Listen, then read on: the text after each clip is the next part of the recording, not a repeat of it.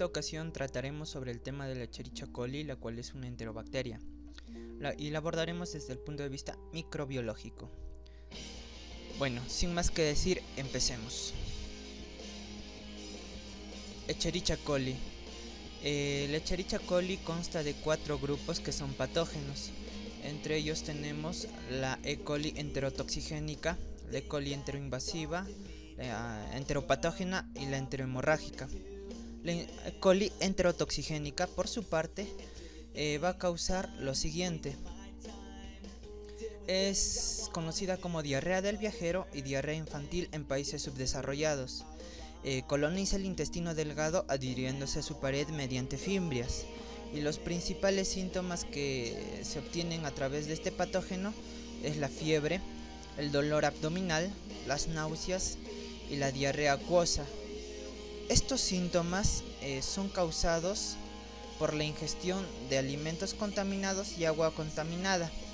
Y principalmente se dan porque esta, este patógeno elabora dos toxinas, una toxina termolábil y una toxina termoestable, los cuales están mediados por plásmidos que estimulan la hipersecreción de líquidos y electrolitos.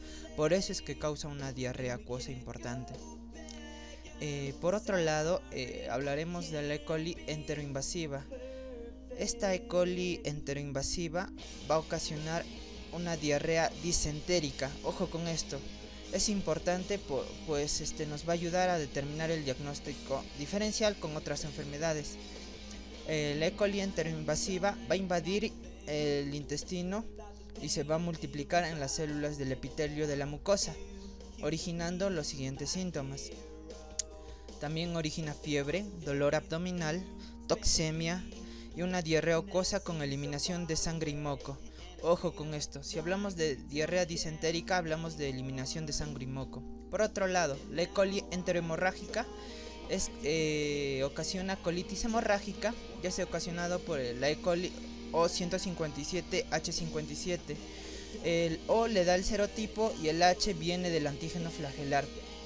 Eh, este coli causa diarrea grave y también genera el síndrome urémico hemolítico. Pero se preguntarán a qué se refiere este síndrome. Este síndrome eh, genera una insuficiencia renal, una anemia hemolítica y una trombocitopenia.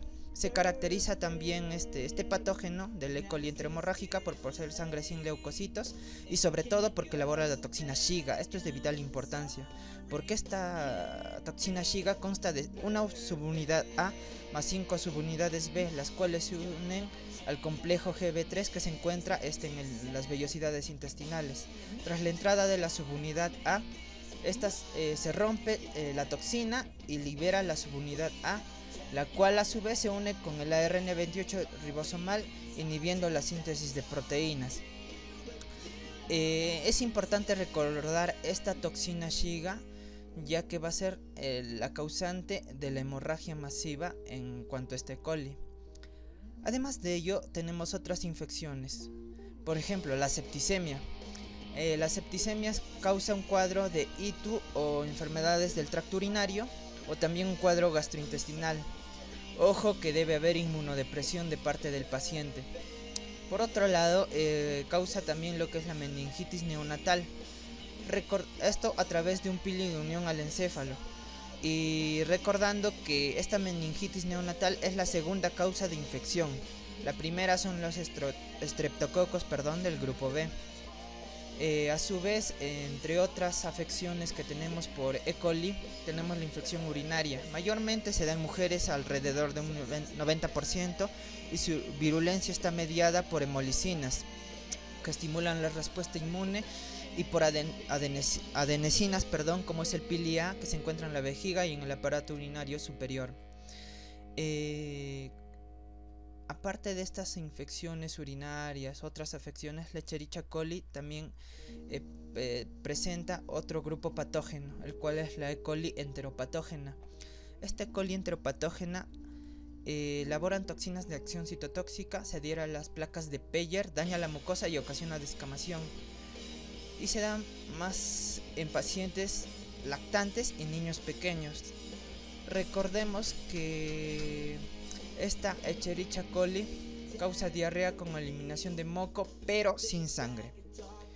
Bueno, eh, eso es todo. Eh, nos vemos en un próximo video para hablar de la Chericha coli.